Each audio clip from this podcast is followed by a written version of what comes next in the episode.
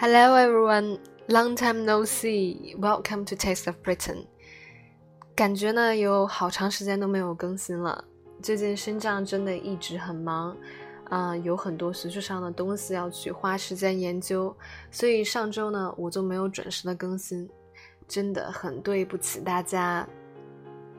不过今天这一期，因为我们要好好讲一讲上期那首关于 Manchester 的诗。啊，读过的朋友呢，应该都会知道，上期那首诗内容很多，其中呢还含有很多有关于 Manchester 这个地方的历史文化，包括人物。所以今天呢，我们就会有特别丰富的语言文化，还有一些历史人物的知识点，特别的有意思。也希望呢，这些干货可以稍微弥补一下生长之前的懒惰。好了，现在我们就从第一行开始吧。Okay, so the first line is This is a place in the northwest of England. Its ace is the best, and the songs that we sing. 在这里，ace 这个词它本身的意思和 best 比较像，嗯，和它相关别的近义词呢，我们也可以说 brilliant、fabulous，都是表示特别优秀、极好的。那么，当我们想说一个运动员特别优秀的时候，我们可以说 ace player，或者是 ace pilot。 ace pilot 就是指很优秀的飞行员。那么接下来呢是一个名词 stands。From the stands from our band said the whole planet shaking。stand 在这里呢是一个可数名词。A stand at a sports ground is a large structure where people sit or stand to watch what is happening，也就是我们所说的看台。Okay, next point is nowt。this nowt we can't make. Nowt 是一个 dialect word in Northern England for nothing，所以 nowt 就和我们的方言俚语很像。那在北部的英格兰地区，他们发 nothing 的时候呢，就会发成 not。接下来呢是一个词组，take the mick salmon rotten。Take the mick or take the Mickey, M I C K E Y, out of somebody means to make people laugh by copying what they do or say in a way that seems funny。这个就是在日常生活中我们都会做出来的。呃，比如说我们看到一个人他很搞笑，他走路姿势很搞笑，或者他讲话很搞笑的时候，我们要和别人分享，就会说：“哎，你看刚刚那个人他就怎么样怎么样怎么样。”这个时候你模仿那个人的动作，我们就可以说：“Take the mic out of somebody。”接下来呢，我们要注意 summat 这个词，summat 仍是一个 dialect word for something。不管是这里的 summat 还是前面的 nowt，都是 Manchester 当地的一个方言。所以在这里，Tony Walsh 是通过使用这两个词，也是想突出的体现 Manchester 地域的一个特色，通过语言的这种方式。Okay, next point is a verb phrase, make it yourself. 我们看到它出现在下一段的最后一行，But the Manchester way is to make it yourself. Make it yourself 的意思呢是去努力自己完成，达到某个目标。也就是说，Manchester 一直以来成功的方法都是靠人民自己的努力，自己去争取得到的。And then we have another phrase, make us a brew, and make us a brew where you are up, love go on. 那么在这里，brew 既可以说是啤酒，也可以说是 tea。一般来讲，当出现 make us a brew 的时候，这里的 brew 通常会是指茶。比如说，我们可以问 Can you make us a brew？你可以帮我们泡一杯茶吗？这里 brew 呢就特指的是茶的意思。呃，那么当然，在别的句式当中，当 brew 它单独出现的时候，大多数情况会是指啤酒。所以在这里我也不是特别肯定到底是指茶还是啤酒，因为如果 context 是足球比赛的话，那么很有可能这里 brew 应该是指的啤酒。Okay, next one would be a very familiar word for football fan. League, league 呢通常是指联赛。那么大家都知道，英超联赛呢是 Premier League。Alright, and next one we encounter a very famous English person. She is called Emily Pankhurst. 艾米琳·潘克赫斯特这是我们中文的翻译。我在这里就觉得中文的翻译其实特别的有意思。你看，虽然在 Pancast 里面 h 是不发音的，但是当它翻译成了中文的时候，我们还是会加一个赫来表现这个呵的音，所以我们把它翻成潘克赫斯特，听起来特别的绕口。OK Emmeline Pankhurst was a British political activist，她是一名政治运动的积极分子。And she also is a leader of the British suffragette movement, who helped women win the right to vote。那她也是英国女权主义运动的领袖人物之一。那么在她的努力之下，女性最终赢得了自己的投票权。In 1999. Time named Pankhurst as one of the 100 most important people of the 20th century, stating, She shaped an idea of woman for our time. She shook society into a new pattern from which there could be no going back. 在一九九九年，《时代》杂志将 Pankhurst 列为二十世纪一百位最有影响力的人物之一。although she was widely criticized for her militant tactics. Militant tactics, 激进的策略. Disagree about their effectives. 并且呢，历史学家也不是特别认同 Emmeline Pankhurst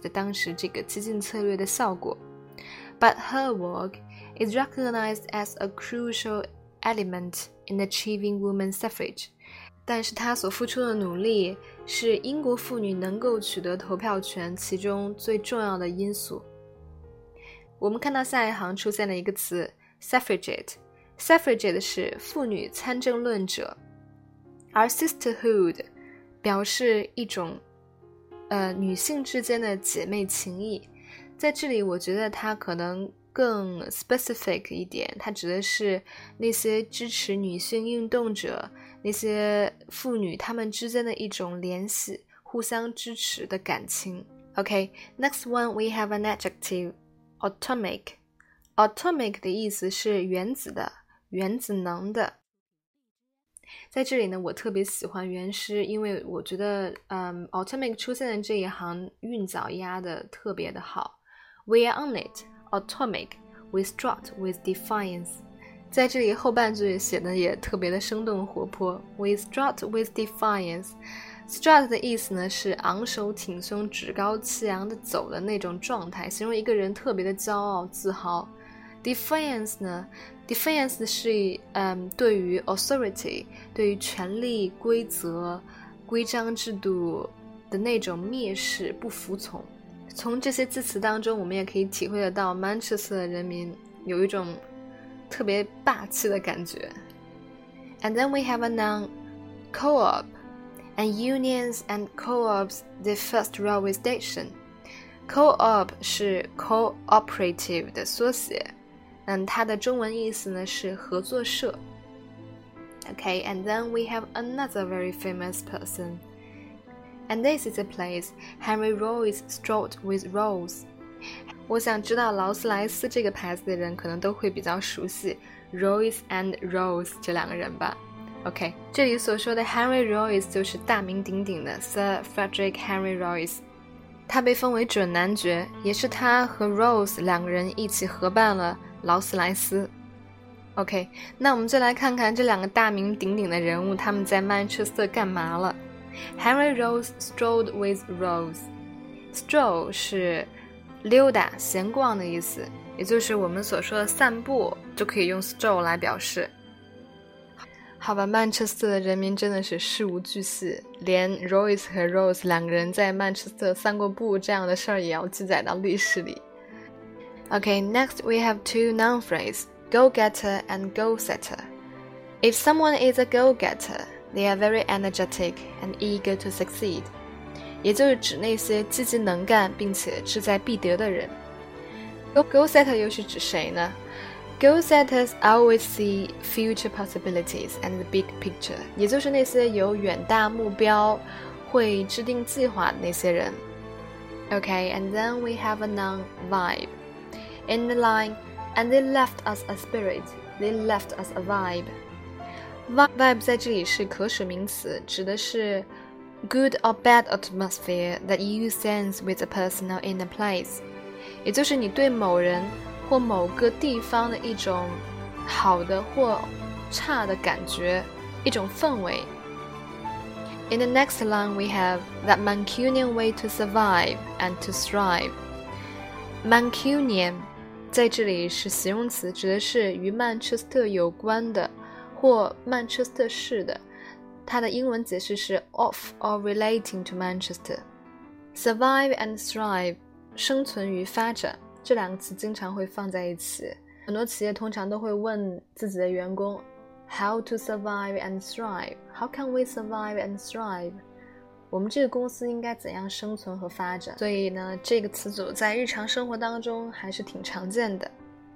那么在这首诗的后半段呢，作者介绍了 Manchester 这个城市在历史上也经历过很多很多挫折，经历过很多 hard times, oppressions, recessions, depressions and dark times。然后呢，随着恐怖袭击的降临。我们这次又面临了新的危机和挑战，and there's hard times again in the streets of our city.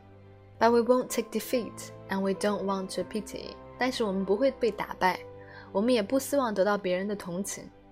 Because this is a place where we stand strong together. 因为这是我们所有人都会站在一起、坚强面对的地方。With a smile on our face, Mancunians forever. 我们会用微笑来面对这些危机。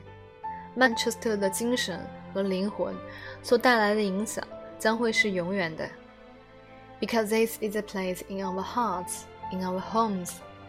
Because this is a place that's a part of our bones. Because Manchester gives us such strength from the fact that this is the place. We should give something back.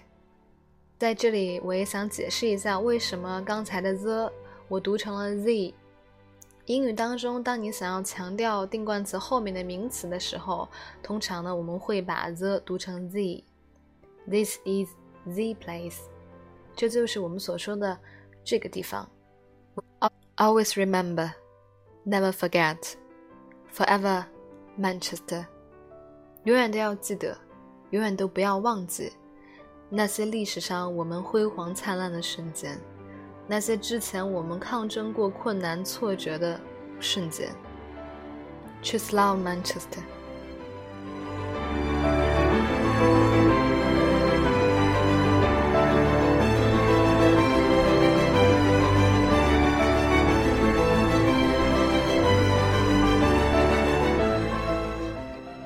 了，以上就是今天我们要讲解的全部内容了。